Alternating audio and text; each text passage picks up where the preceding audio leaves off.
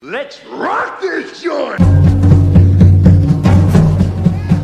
Sejam bem-vindos, meus caros amigos analistas do comportamento. Eu sou o Ian Valderlon e hoje eu tô só observando. E aí galera, meu nome é Seis Belino Neto e eu adoro falar sobre aquilo.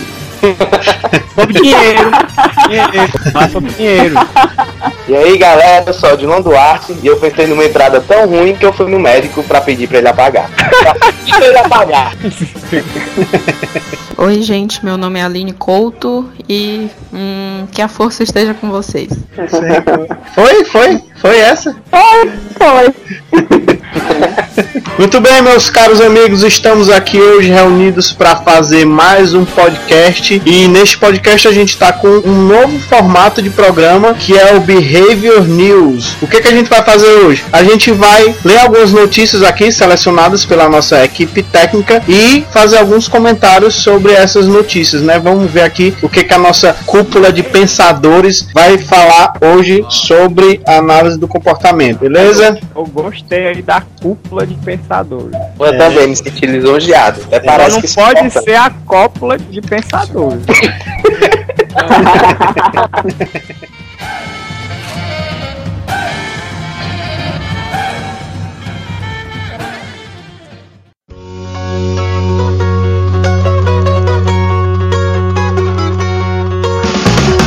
A Ceará Cast, o seu podcast de análise do comportamento feito com a gaiatice cearense.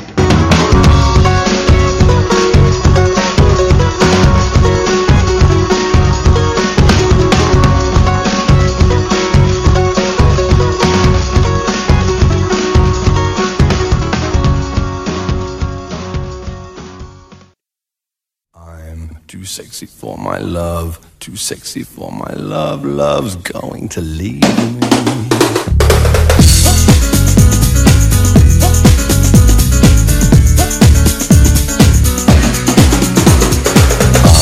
too sexy for my shirt. Já que estamos falando da cúpula de pensadores, né? Isso me lembra o assunto que é a cópula dos macacos.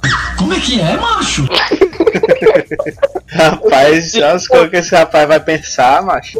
Rapaz, deixa eu ler aqui minha notícia, deixa eu ser chato. Olha, a- é da Folha Online. Macacos também pagam por sexo, diz estudo. Oh my god. Então, é, é o seguinte, um pesquisador lá da Singapura, ele é o Michael Gumert. Foi um- uma pesquisa que esse, esse pesquisador da Nanyang Technological University, Singapura, ele estudou 50 macacos de rato longo, isso ao longo de 20 meses, lá na Indonésia. E aí, ele observou que as fêmeas dessa espécie, elas fazem sexo cerca de uma vez e meia por hora. Eita, mano! Eu achei curioso, uma vez e meia por hora? Como é isso? A cada duas horas eles fazem três vezes. Tá mais que muita gente. Tá mais que a semana muita gente. A riegua.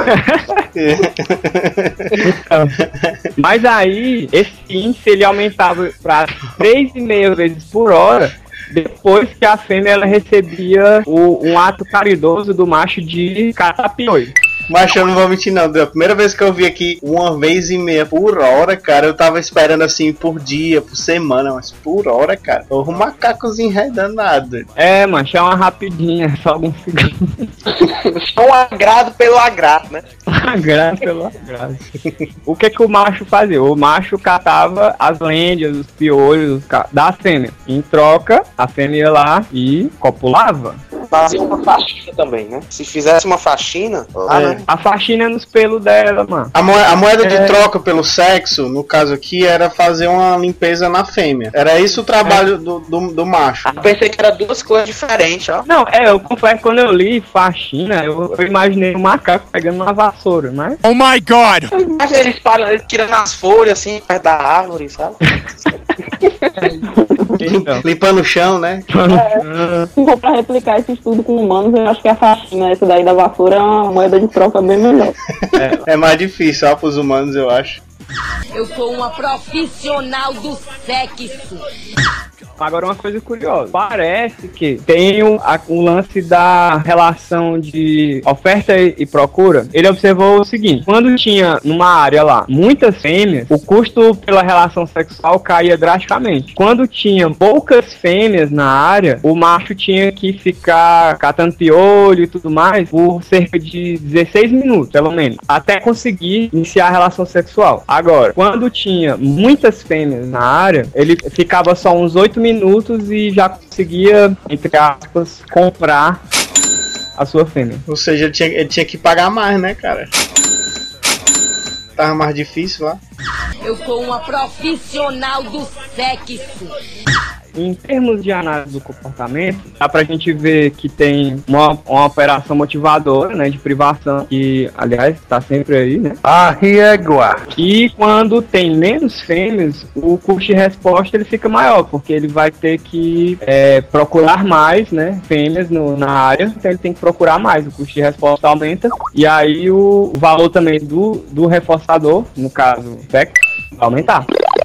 É, se a gente for trazer isso para o contexto social, a gente pode perceber uma relação semelhante. Se você está, não necessariamente numa situação em que tenha mais macho ou mais fêmea ou mais parceiro que lhe agrada, mas assim, se você, por sua condição, tiver maior dificuldade de ir atrás do parceiro ou da parceira, provavelmente isso vai significar um custo maior de resposta para você acessar aquele tipo de reforçador ali, né não? Trazendo pro mundo humano, digamos assim, isso daí, aquelas putas estilo paniquete são mais caras que as putas tradicional. Eita, mano!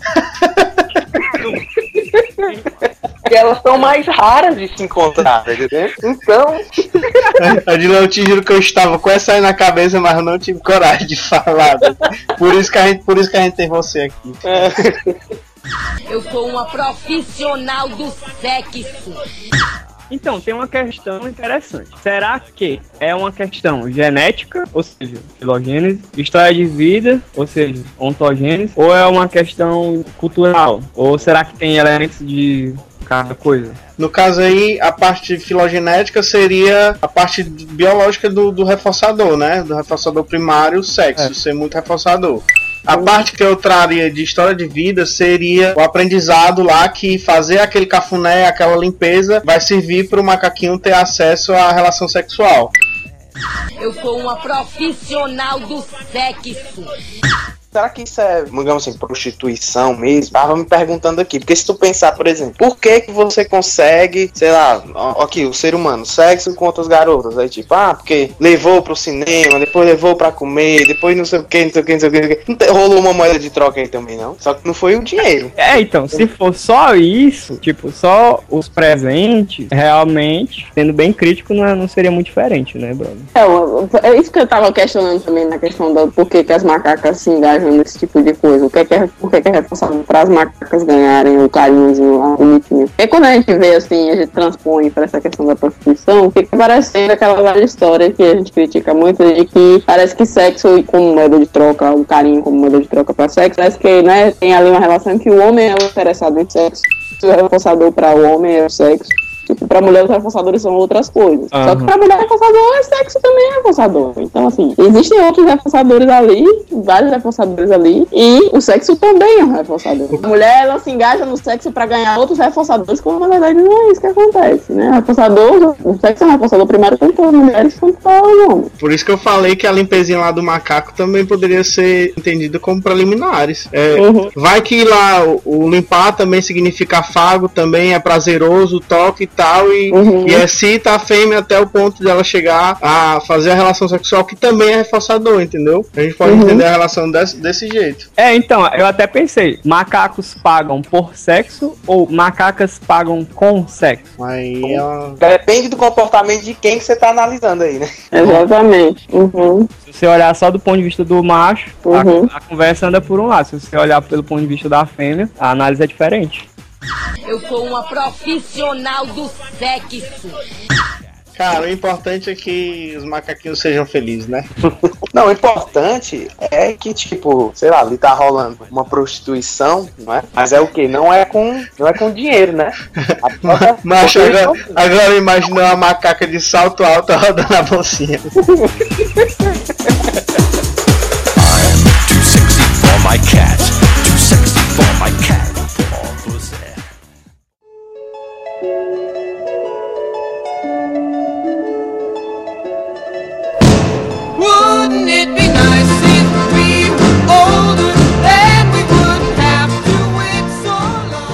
A gente tá aqui hoje com mais uma presença feminina, né? Não sei se vocês perceberam. É a Aline Couto, que é psicóloga é, lá da, da Bahia, né? Da Federal da Bahia. Se formou Isso. recentemente. Atualmente trabalha no hospital da, da universidade, é? Isso no Hospital das Clínicas, que é o Hospital Universitário da UFBA. E recentemente foi aprovado no programa de mestrado da UFPR, né? Vai estudar lá no nosso comportamento com, com o DIT, né? Parabéns, Aline.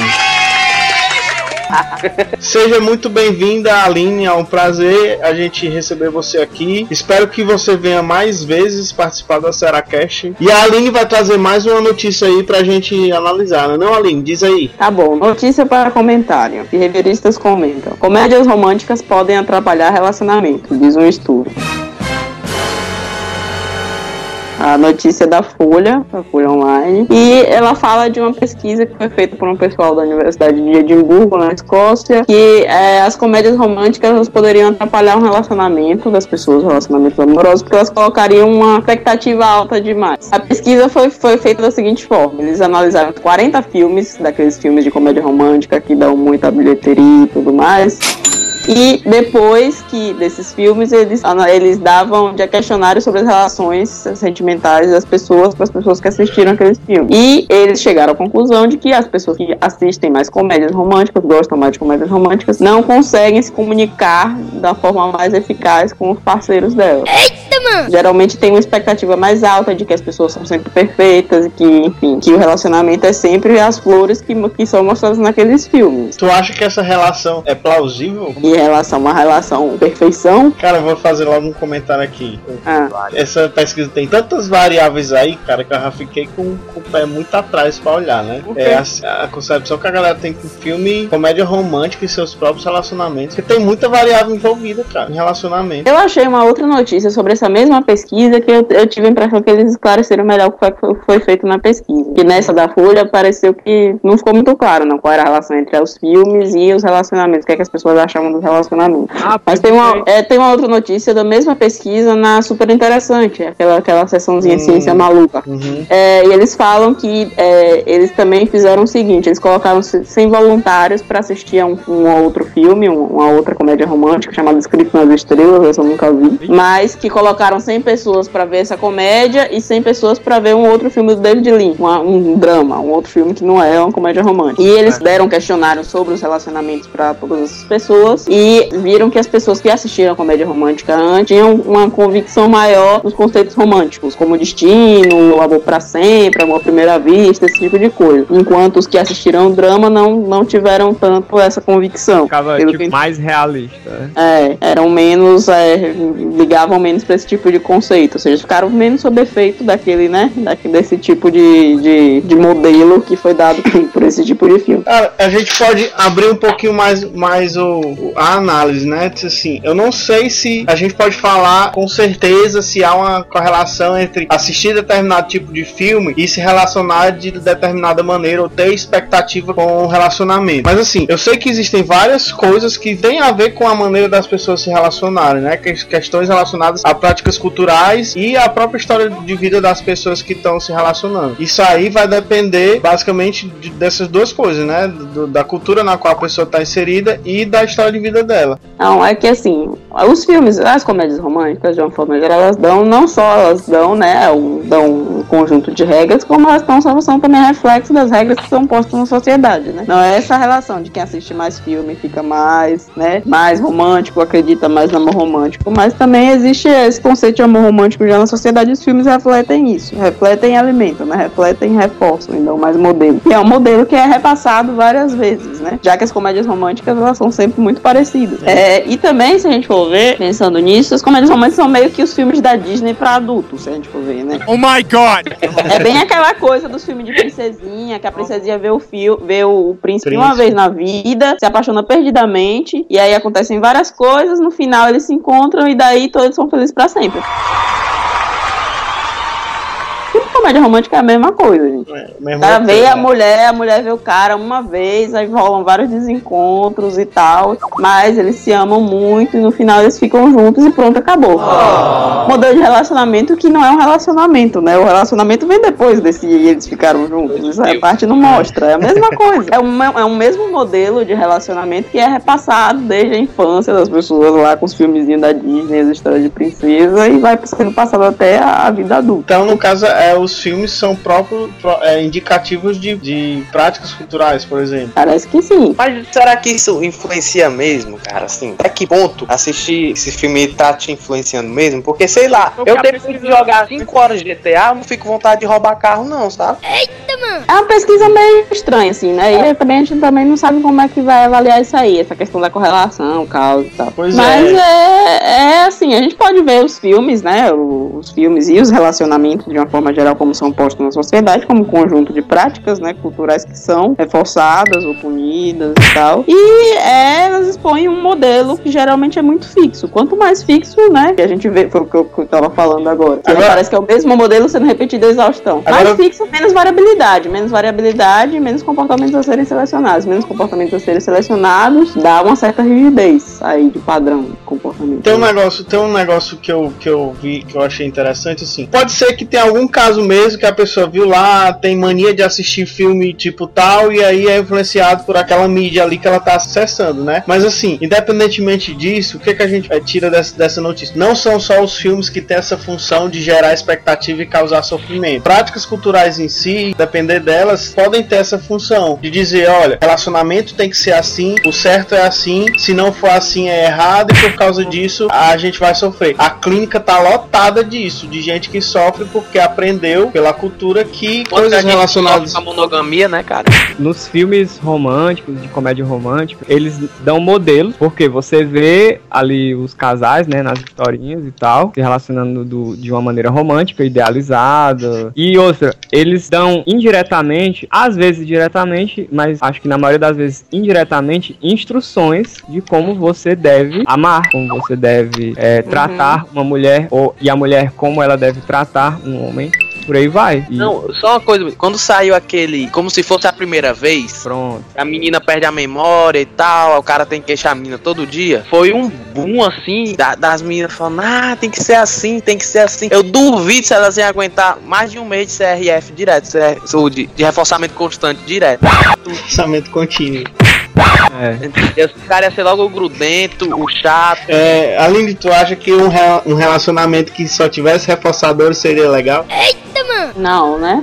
Isso aí os ratinhos já provaram a gente um milhão de vezes, né? Reforçamento demais também não presta, né? Você sacia, cara, fica chato. Sacia, fica chato, você não se engaja mais, você tava fazendo uma hora, é uma hora enche o saco, né? Vamos, vamos combinar. Tem um curso de resposta ali, né? É. É, cara, se não tiver um custo de resposta, a gente não, não dá valor reforço, né, bicho? É verdade, entendeu? É, então, até o, até o reforçamento positivo tem efeitos colaterais, né? Um dos efeitos colaterais é esse, do, da associação. Por isso que um relacionamento emocionante é entre tapas e beijos. né? Entre tapas e beijos.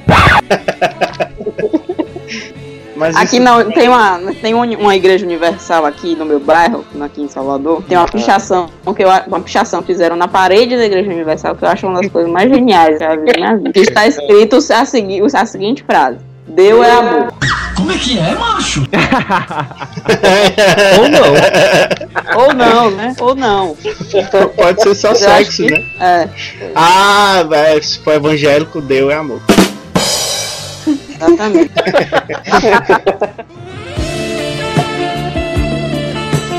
Conselhos amorosos com a Ceará Cast.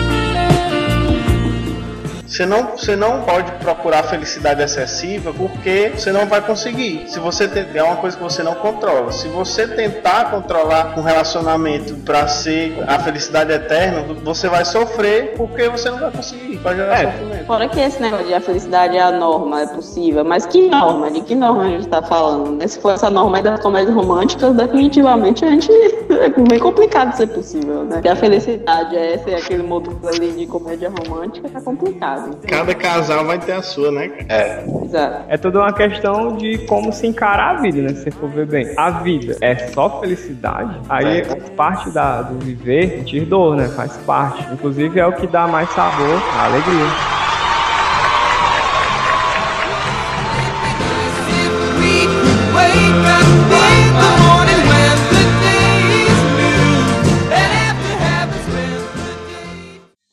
Two, three, four.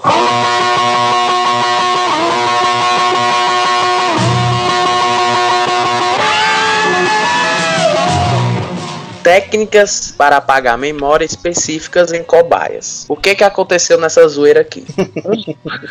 Cientistas, sabe? Lá da Geórgia, lá nos Estados Unidos, eles desenvolveram um tratamento farmacológico, né? Pra apagar memórias específicas. Oh my god! Então, tipo, a, a ideia é basicamente essa. Você passou por um, abre aspas, trauma, fecha aspas. Aí o que você faz? Você toma esse remédio em momentos específicos para que essa memória seja apagada. É, no caso, qualquer tipo de aprendizagem aversiva que você tenha passado, qualquer tipo de situação aversiva. Sim, mas eles fizeram isso com humanos já? Não, eles fizeram isso com rato. E até no próprio artigo, o cientista ele diz que acha muito difícil que isso vá dar certo com humanos, né? Porém, a ciência é assim, ela começa devagarzinho e vai crescendo. Yes, science! Cara, a primeira coisa que eu me lembrei é o filme O Brilho Eterno dos Homens Sem Lembrança, que é com o Jim Carrey também e com a Kate Winslet. Diga, você é do Jim Sim. Então, a ideia do, desse, dessa notícia aí é uma ideia semelhante apresentada no filme, né? Não tem lá um- uma prestadora de serviço especializada em apagar memórias, no caso, memórias aversivas, né? Memórias que as pessoas desejam esquecer. Apaguei, deletei da minha mente.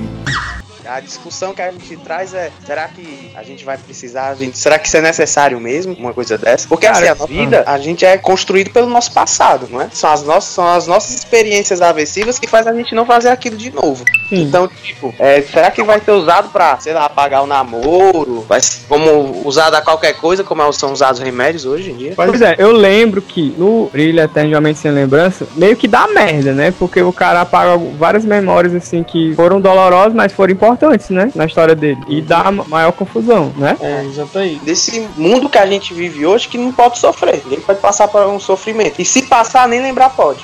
Apaguei, deletei da minha mente.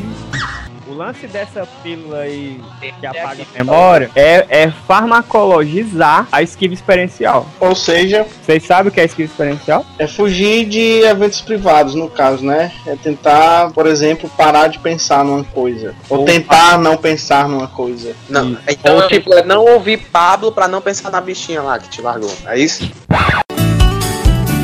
Por favor, não implora. Porque homem não chora. Tipo isso também. Isso aí é, é esquiva mesmo, cara. Não é Não, é esquiva experiencial, porque o cara vai deixar de ouvir a música de corno A riegua. pra não lembrar que levou o chifre. Eita, Ele tá tentando se esquivar do, do lembrar, do sentir dor, né? Do chorar, porque homem não chora. Chorar, porque homem não Mas chora. chorar não é mais privado, né? Mas tudo bem. Envolve, é, envolve as duas coisas, né? Comportamentos públicos e privados. Coberto e sem coberto. No caso, se, esse se essa medicação fosse conseguisse chegar nos humanos, ela ia ter uma altíssima aceitação de mercado, né? Porque ela ia ser extremamente funcional na nossa cultura, por exemplo. Até porque a- as letras divinas falaram, né? Ninguém gasta dinheiro com isso pra usar só com ratinho, né? Apaguei, deletei da minha mente.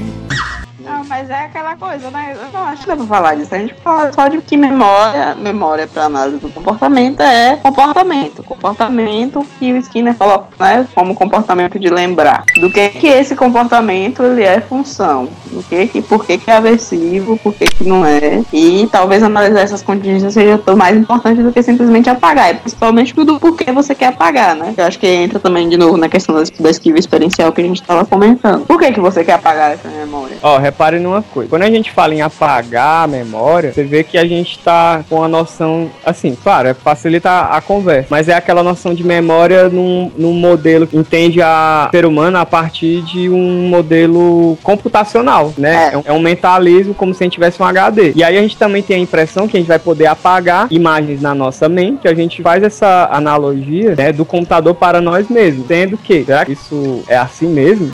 Apaguei, deletei minha mente. Então, o lembrar, ele é fazer de novo. Se você for ver bem, quando a gente tá lembrando de uma coisa, a gente tá fazendo aquilo de novo. Seja. Lembrar, senso comum já diz, né? Lembrar é reviver. É reviver, exatamente. Você tá revivendo no sentido. Agora sim, vendo na ausência da coisa vista. Quando você lembra de uma imagem, você tá vendo de novo aquilo que você viu diretamente. Você está refazendo a ação. Você está refazendo a ação de ver privadamente. É, quando você lembra de uma letra de uma música, você está fazendo de novo a ação de ouvir. Apaguei, deletei da minha mente. Cara, eu, eu pensando assim, né? Já, vamos, vamos um exemplo aqui. Se a gente conseguir mapear no cérebro humano o local específico da sinapse específica relacionada à memória X. É, Vocês acham que se a gente retirasse essa parte do cérebro, vamos dizer assim, a gente conseguiria apagar a memória? Então, esse fármaco que eles estão tentando desenvolver, ele é o tipo uma lobotomia, sendo que mais precisa. Uma lobotomia química pretensamente mais precisa. Uma, a O que lobotomia acontece é mais ou menos assim: quando o rato lembra daquela situação, quando o sujeito experimental lembra daquela situação, aí eles liberam um remédio, tá entendendo? Que faz apagar essa reação, digamos assim. Então a gente vai esperar que o pessoal que está ouvindo esse podcast não apague essa nossa conversa da memória pra gente poder continuar ganhando mais ouvintes, né?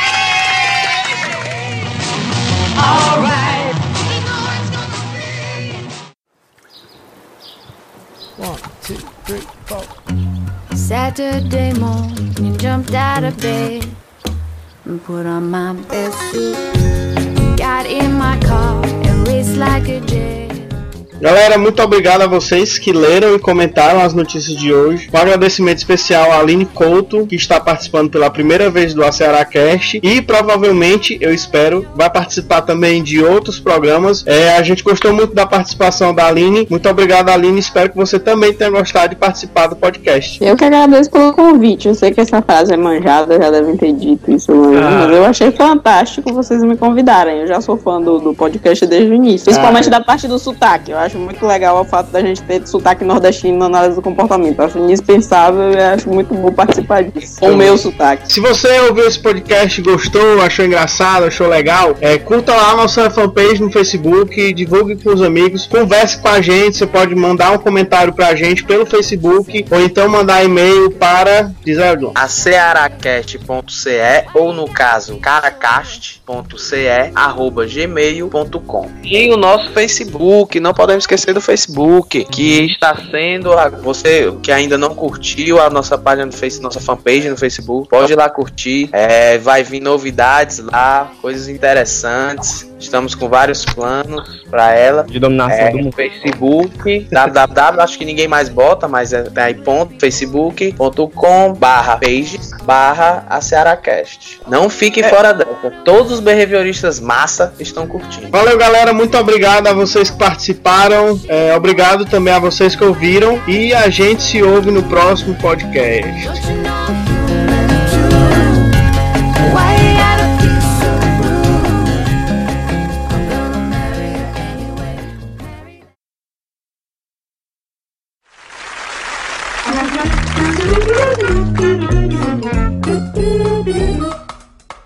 E aí, galera, eu sou o Odilon Duarte. Eu pensei numa entrada tão ruim que eu fui no médico pra pedir. Oh, droga.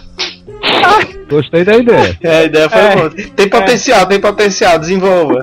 Foi boa, a execução não foi. Riam, por favor, pra dar uma. Não faço ideia de como fazer. Mas vamos lá, oi. Como é aquela cantada péssima que o cara pergunta: Ai, doeu? O quê? O quê? Você caiu do céu. Confesso que eu não entendi por que Não? que não falou isso. Né? Porque ela disse que, que não sabe o que tá fazendo aí. caí para quê? Vocês não acompanham a minha inteligência. Tá bom, eu vou, vou te desligar agora, viu, Belinho? Falou. Ah! Vamos lá? Muito bem, meus caros amigos, estamos aqui hoje reunidos em nome de Skinner. Amém. Ó, eu É. sou, sou tenho fé nisso aqui. Só tu que tem fé no Skinner, Odilon. O Melino, tu usou o que, bicho? Macho, a vogal, mudou tudo. Que diabo foi isso, macho? Esse bicho tá louco aí. Quando tinha pouco. violino já rolava um boquete. Porra, macho, eu só ouvi, tá muito ruim o áudio, eu só ouvi boquete. É, vai- vai sair metade dessa conversa. né? Foi uma aprendizagem importante. Deixa eu completar a frase, caralho. Sim, se você deixar eu completar a minha história, Por favor. né? É, eu ia dizer que é. Ah, deixa pra lá, foda-se. Ih, eu esqueci o que eu ia falar. Isso era pra entrar na parte de memória, né, Ian? Não agora. Esqueci o que você ia falar. Então, Exatamente. Eu prefiro não comentar. Prefiro não comentar dois. Tu fez isso mesmo? Não, porra. Nossa senhora, tu, tu falou de um jeito tão convincente, cara.